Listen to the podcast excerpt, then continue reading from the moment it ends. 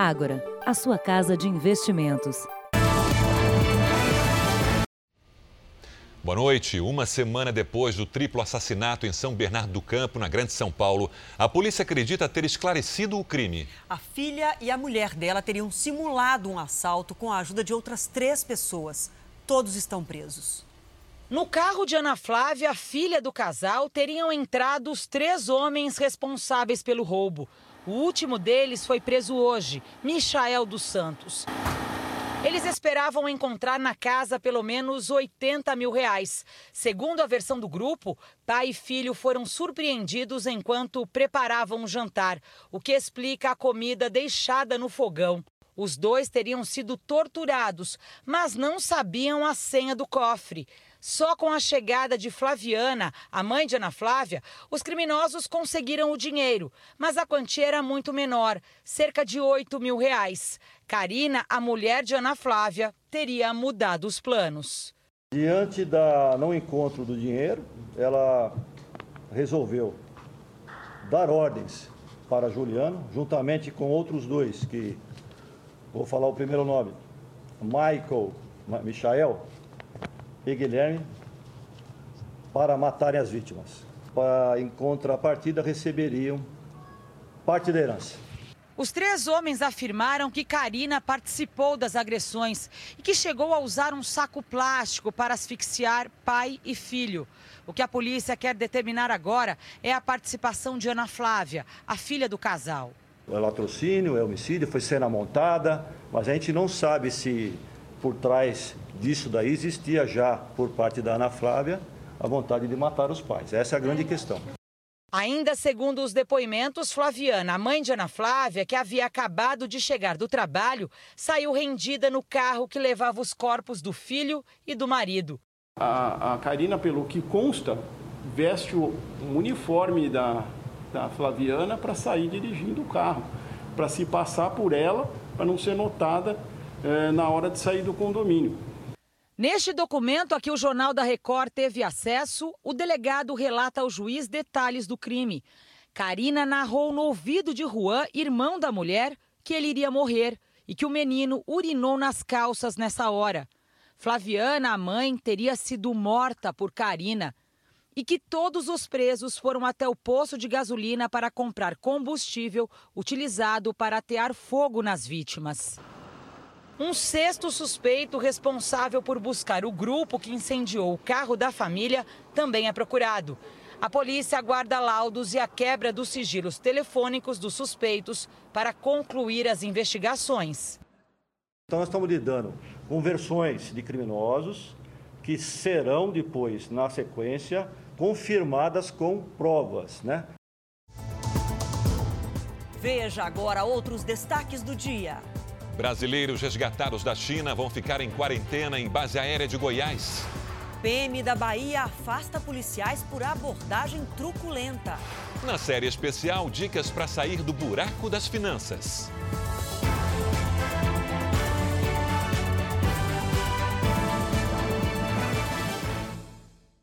Oferecimento Agora. Investir transforma incertezas em planos. Invista com a gente.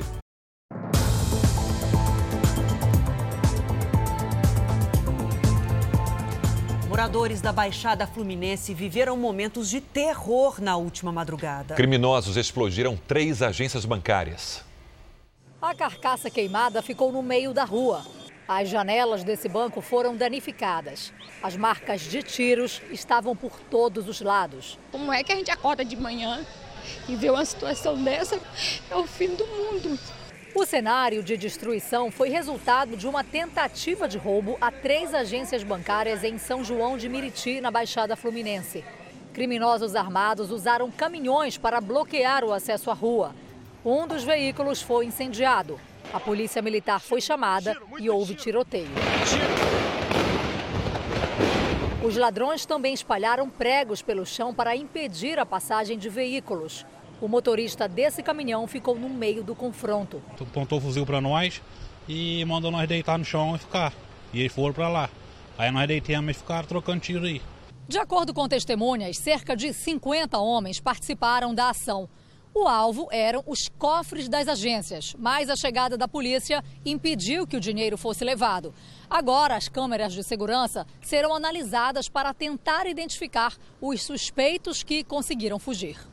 O policiamento foi reforçado, mas a sensação de insegurança é grande para quem viu de perto tanta violência. É assustador.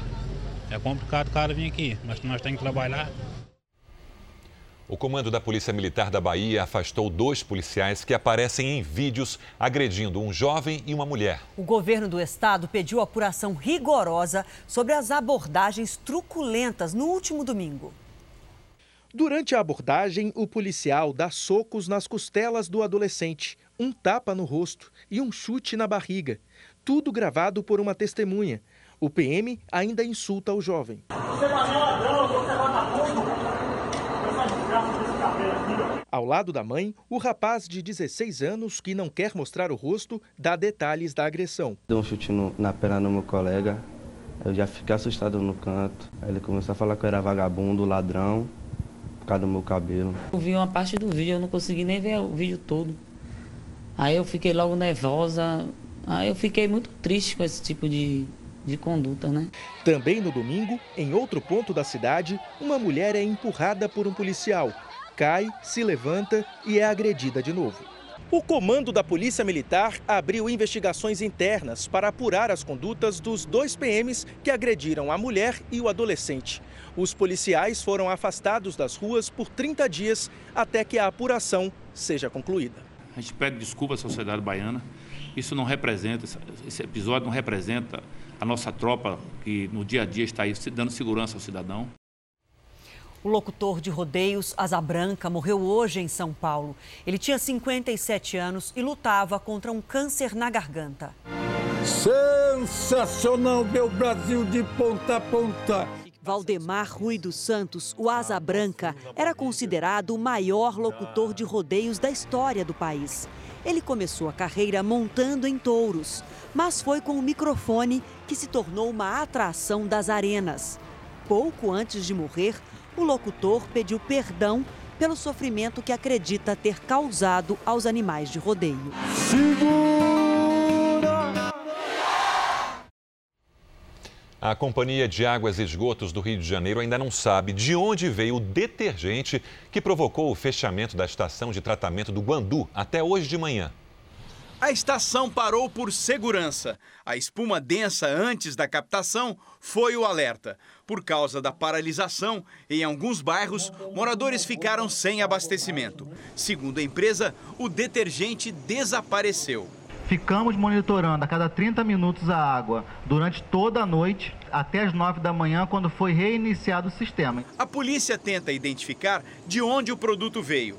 No mês passado, a água que abastece 9 milhões de pessoas começou a chegar às torneiras com gosto e cheiro ruins. Esse assunto vai estar sob investigação. A gente não tem hoje como detectar ou mesmo inferir ou, ou ter qualquer conclusão sobre isso. Hoje, 24 deputados estaduais assinaram pedido de abertura de uma comissão parlamentar de inquérito. A Procuradoria-Geral do Estado também quer explicações. Uma comissão formada por engenheiros sanitários vai fazer uma auditoria nos processos de captação, tratamento e distribuição de água da SEDAI. A intenção é identificar erros e apontar mudanças para tornar o sistema mais seguro. Está tendo dificuldade de saber assim, o quanto eu uso de produto químico, o quanto eu uso de determinado elemento, até o próprio carvão, para poder retirar esses elementos da água. Falta transparência. Transparência nos problemas, transparência no que a população deve fazer. O governo enviou ao Congresso o projeto de lei que regulamenta medidas de combate à epidemia de coronavírus. E amanhã vai mandar dois aviões para buscar os brasileiros na China. No Palácio do Planalto, o dia foi de reunião do presidente com o Conselho de Governo. Um dos temas foi o combate ao coronavírus. O governo decidiu enviar os dois aviões presidenciais para resgatar os brasileiros na China. As aeronaves decolam amanhã.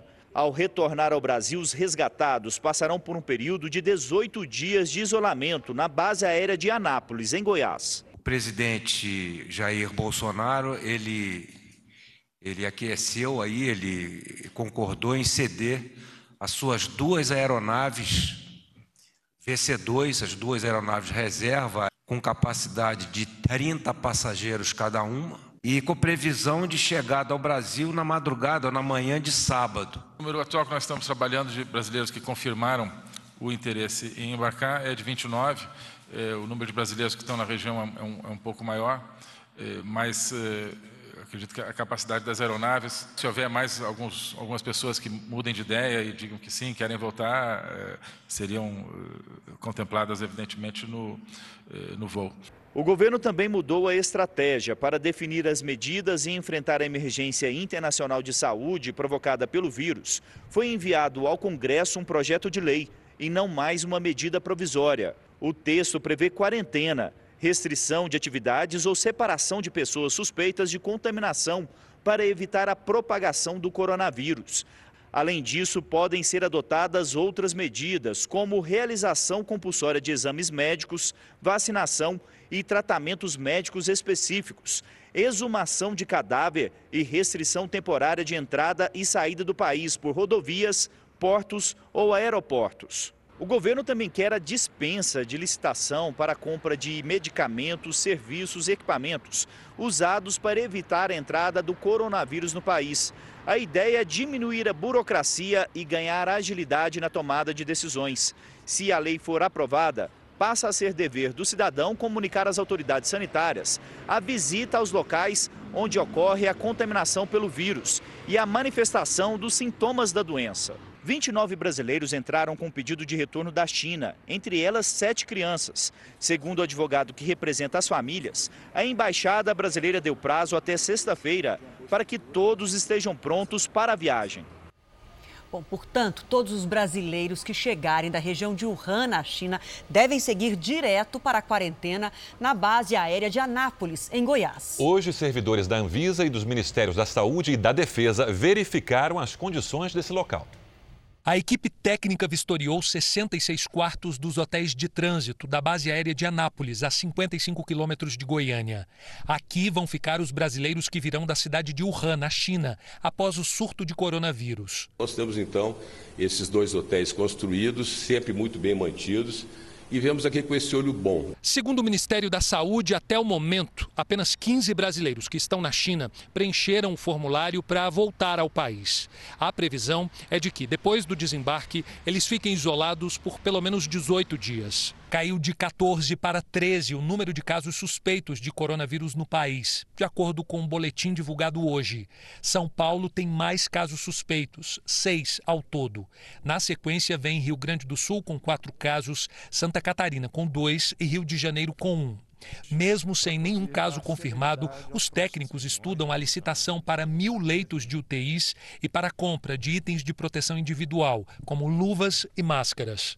Todas as medidas estão sendo tomadas para fazer todo o processo na maior segurança possível para a saúde pública brasileira. E o número de mortos por causa do coronavírus chegou a 492 e cerca de 24 mil pessoas foram infectadas. Nós vamos agora ao vivo conversar com a correspondente Cíntia Godoy, nossa correspondente na Ásia. Bom dia aí para você, Cíntia. Pacientes já começaram a ser atendidos naquele hospital que eles construíram em tempo recorde, em apenas 10 dias? Sim, Adriana, boa noite a todos. Os primeiros pacientes já estão no hospital Huoshenshan. Mas mesmo com essa nova unidade, a preocupação continua. A China está construindo um segundo hospital em Wuhan, dedicado ao tratamento de pacientes com coronavírus. Dessa vez com 1.600 leitos, ainda maior que o primeiro. A tensão na região aumentou quando a primeira morte por coronavírus foi confirmada em Hong Kong. A vítima é um homem de 39 anos. Segundo autoridades chinesas, o paciente viajou de trem para Wuhan em janeiro. Até o momento, o território autônomo chinês já registrou 18 mortes, perdão, 18 casos da doença. De Tóquio, Cíntia Godoy. Muito obrigada, Cíntia, pelas suas informações. E você vai ver a seguir: falha técnica atrasa resultado da primeira consulta para candidatos democratas à presidência dos Estados Unidos. E ainda nessa edição, na série especial, como deixar de ser um dos 61 milhões de brasileiros que começaram 2020 endividados.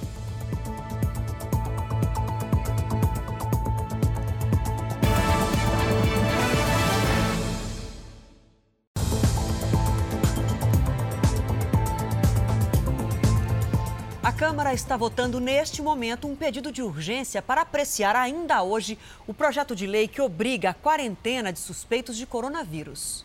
O projeto de lei foi encaminhado à Câmara dos Deputados e é defendido pelo governo como necessário para evitar contestações jurídicas à quarentena que será exigida dos brasileiros que serão repatriados da China. Esta lei melhora o arcabouço legal brasileiro para o combate à emergência, seja qualquer tipo de contágio que venha a, a ser é, ameaçar a nossa população. Para agilizar a votação, é preciso aprovar primeiro o pedido de urgência. E a aprovação do texto depende apenas de maioria simples, metade mais um dos presentes. Eu disse ao governo ontem que medida provisória ia levar duas semanas no mínimo, com muita boa vontade, que, medida, que projeto de lei podia votar no mesmo dia e é o que nós vamos fazer hoje, votar a urgência e votar o projeto. No Senado, o presidente Davi Alcolumbre promete votação imediata assim que o projeto chegar da Câmara. Após a aprovação, bastam a sanção presidencial e a publicação para que a nova lei passe a valer e se inicie o processo de repatriação dos brasileiros. Por aqui, uma outra questão: o esforço para acelerar a reforma tributária começa a enfrentar o primeiro desafio político. Parte dos líderes não concorda que seja dada prioridade à proposta de reforma dos impostos que está na Câmara. O grupo, por enquanto, se recusa a fazer as indicações para a comissão mista de deputados e senadores, que será criada para tentar fundir os dois textos.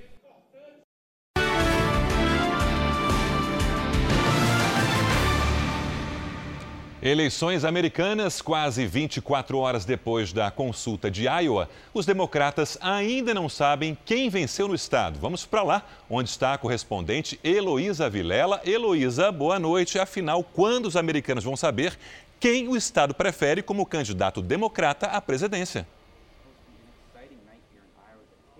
Boa noite, Sérgio. Olha, o partido acaba de anunciar resultados parciais, o que não ajuda muito. Com 67% de apuração, o ex-prefeito Pete Buttigieg apareceu em primeiro, seguido de bem perto pelo senador Bernie Sanders. O presidente do Partido Democrata aqui de Iowa não deu prazo para divulgar o resultado final e prometeu novos dados para as 10 da noite, horário de Brasília. Mas o estado de Nevada, que tem cocos em 15 dias, desistiu hoje de usar esse aplicativo que provocou atraso e tanta confusão por aqui. A caravana democrata partiu para a campanha em New Hampshire, que tem primárias na semana que vem, sem saber o resultado em Iowa. Cada um declarou vitória do seu jeito. Pela primeira vez na história, Iowa fez uma consulta especial.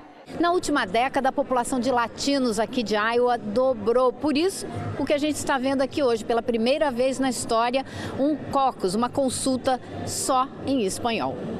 O mexicano Arturo Zamora vive aqui há 34 anos e se tornou cidadão há seis.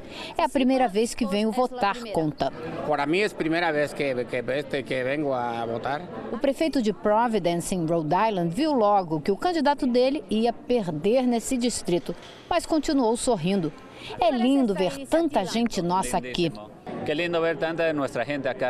O resultado desse posto de votação foi comunicado ao partido sem problemas. Quem venceu foi Sanders, mas em vários outros pontos da cidade não foi tão fácil.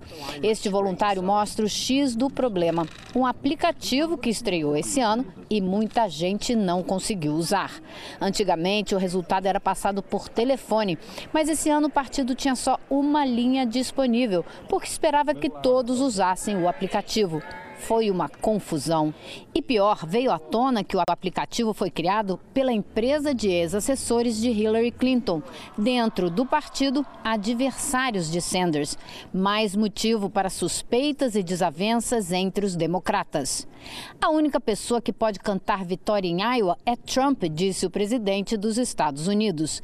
Ele concorre à reeleição pelos republicanos. E quanto mais confusão entre os democratas, melhor para Trump. Você vai ver a seguir no Dia Mundial de Combate ao Câncer. Médicos alertam para a importância do diagnóstico precoce. E na série especial, os segredos de um empresário milionário que perdeu tudo, se endividou e conseguiu sair do buraco.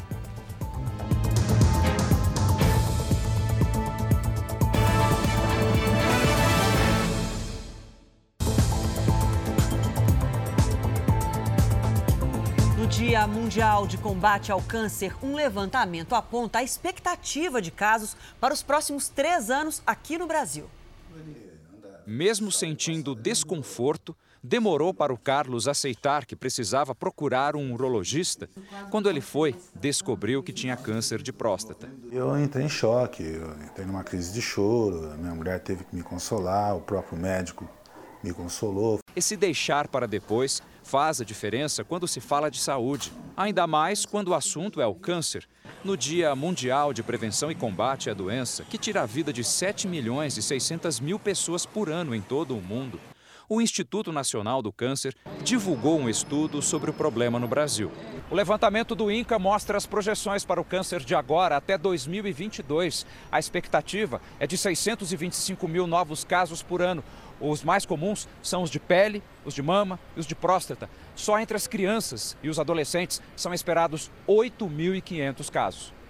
Todo mundo já ou teve algum amigo, parente, familiar. Câncer é uma realidade na vida da população. Embora os métodos para se tratar o câncer estejam cada vez mais modernos, este especialista do Hospital Moriá reforça o valor da prevenção, que começa com a atitude de cada um. Diminui tabagismo, diminui ingestão de bebidas alcoólicas né, e hábitos de vida saudável, praticar exercício físico. Né? O exercício físico está relacionado com diminuição da incidência de câncer. Depois do susto, o Carlos mudou de vida, ficou livre da doença e já pode até dar exemplo. As mulheres fazem esse exame anualmente porque os homens não, não poderiam fazer a mesma coisa. Não para de chover no Sudeste. Entre ontem e hoje, choveu quase metade do esperado para o mês na Serra da Mantiqueira e mais de 85% no litoral norte de São Paulo. Lidiane, boa noite para você. O sol mal aparece e o tempo já fecha. Amanhã, algo muda, não? Pouco muda, viu, Adriana? Boa noite para você, para todo mundo aí do outro lado. Não vai ser diferente amanhã, não. Previsão de chuva pesada e de novo no Rio de Janeiro, no litoral de São Paulo e no sul de Minas Gerais. Vale destacar que o pior dia esta semana para Minas será quinta-feira. Deve chover um terço do mês. No litoral de Santa Catarina e do Paraná, a chuva pode provocar alagamentos.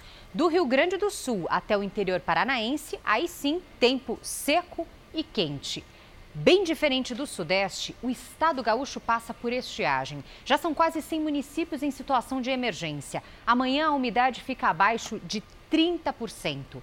Sol também em Roraima. Já nos outros estados da região norte, no centro-oeste e no nordeste, chove a qualquer hora. Em Manaus, 33 graus. Em Rio Branco, 31 faz 26 em Brasília, no Rio de Janeiro 29 e até 27 em Florianópolis. Em São Paulo, a chuva perde intensidade só na sexta-feira. Amanhã, 26 graus. Lembrando que temos interdição no trecho de serra da rodovia Tamoios que liga o interior a, até o litoral. Essa interdição não tem tempo nem previsão para ser liberada e deve continuar assim por causa da chuva. Por conta de risco de desabamento de barreira, não é isso? Exatamente, tá Adriana. Certo. Obrigada, Lidiane. Até amanhã. Até amanhã. Estreia amanhã às 10h30 da noite a segunda temporada do programa Troca de Esposas. Um grande desafio para 22 famílias. Temperamento. Eu não atrapalho ninguém, também não quero que ninguém me atrapalhe. Regras. A Fabiana, quando ela tá com vontade, ela faz a comida. Exposição. Eu não me considero muito tranquilo, eu me considero um homem ansioso. Uma vida intensa com trabalho, estudo, filhos. Nessa rotina, detalhes importantes para a convivência familiar podem passar despercebidos. No programa Troca de Esposas, quem muda de casa ou quem fica nela passa a ter um olhar diferente sobre a vida que leva e a oportunidade de um grande aprendizado. Se a gente puder se abrir para essa pessoa que vem de fora, a gente tem a chance de aprender muito. Porque de alguma forma também é alguém que nunca nos viu na vida e que tem um olhar sobre nós. Eu acho que eu vou voltar outra Vanessa. Para a Fabi Monarca, participante da primeira temporada do programa, Troca de Esposas foi uma lição de vida. A gente viver a, vida de outra pessoa, você vê o quanto é bom a sua vida. Então a gente achar ruim de algumas coisas que o marido faz, ou que os filhos fazem, ou que, né, ou que alguém de perto da gente faz, mas quando você está longe, você dá valor. Aproveitar a experiência, porque não é sempre que entra uma pessoa estranha dentro da sua casa. Um reality show que promete emocionar. Dá tchau pra mãe, filho, dá tchau pra mãe, filho. As pessoas se divertem. Então é um programa engraçado que ao mesmo tempo você no meio do programa você tá, você se pega chorando. Troca de Esposas é amanhã, quarta-feira, a partir das 10h30 da noite. Você não pode perder. No r7.com/barra troca de esposas, você encontra uma entrevista exclusiva com a apresentadora Ticiane Pinheiro sobre a nova temporada do programa. O ano novo começou com 61 milhões de brasileiros endividados. E com a maioria dos trabalhadores ganhando no máximo um salário mínimo, os mutirões para limpar o nome estão sempre lotados. Os brasileiros querem pagar as dívidas, mas muitos não sabem como. Planejamento financeiro e disciplina são o caminho para sair do buraco.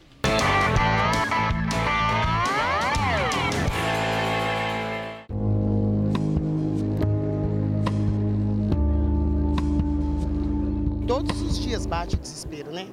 Todos os dias. Porque o que a gente tem é o nome. Então, se a gente não tem nome, a gente tem o quê? A gente perde até a dignidade da gente, né? Cuidado, eu sou diabética, minha diabetes aumenta, a pressão aumenta. O choro sentido é de quem trabalhou sempre para pagar as contas e nunca deveu na vida. Eles ligam todo dia? Toda hora.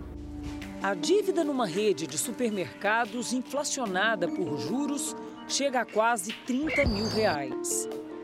Impagável para quem ganha pouco mais que o salário mínimo. A senhora está devendo no supermercado há quanto tempo?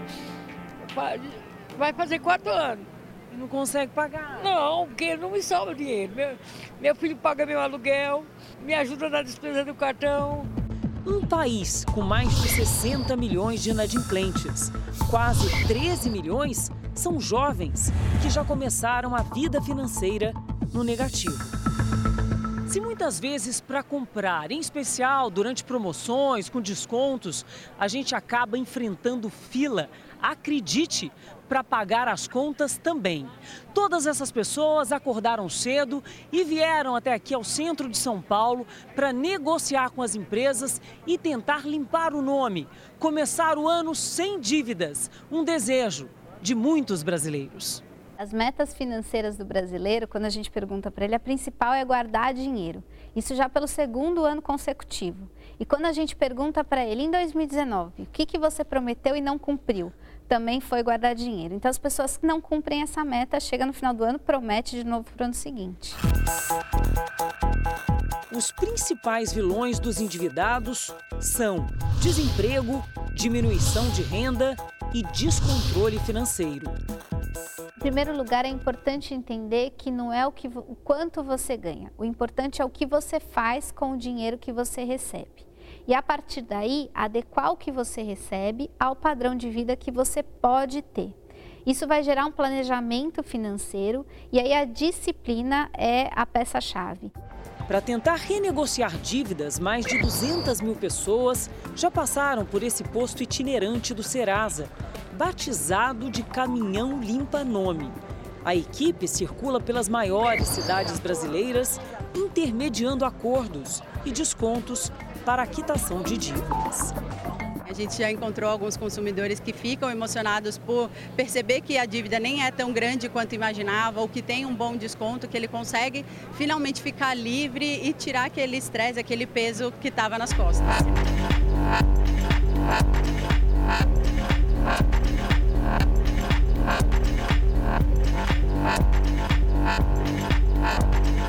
O problema é a renda ou a forma de lidar com ela? Uma coisa que as pessoas acham que não é possível é economizar ou poupar dinheiro com a realidade que elas têm hoje. Uhum. Elas ficam pensando assim: se eu ganhasse mais, eu pouparia, mas isso não é verdade. De fato, a organização financeira exige vários passos, mas o primeiro passo precisa ser dado. Desde muito cedo, com perfil de empreendedor, Pedro sempre procurou trabalho e renda, nunca empregos. Eu sempre tive sonhos, desde os meus 14 anos que eu comecei a trabalhar, de conquistar minha própria renda, dependendo da minha capacidade e dos meus projetos.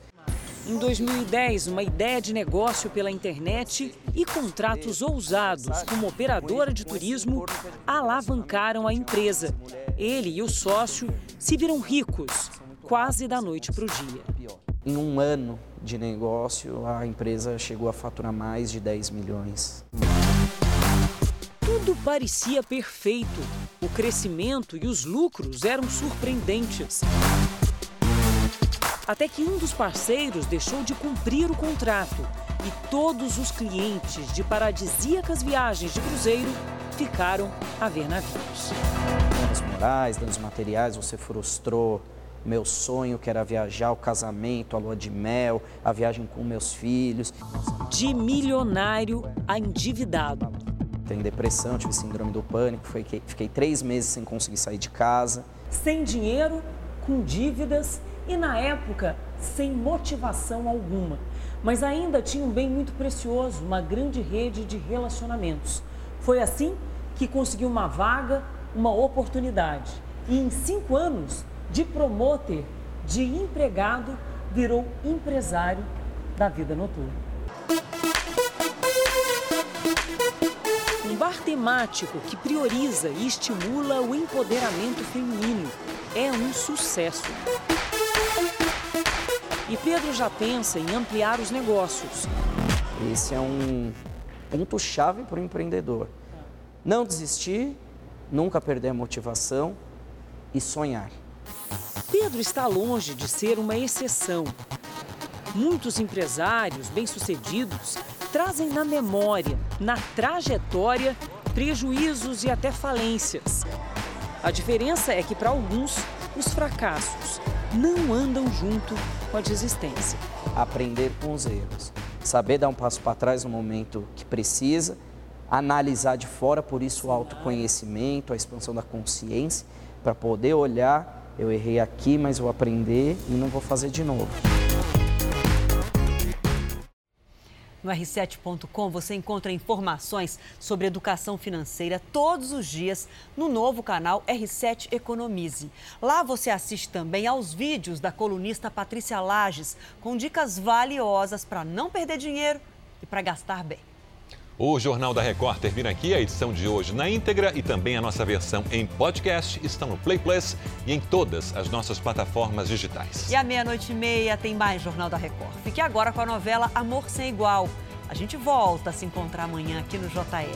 Até lá. Boa noite, até amanhã.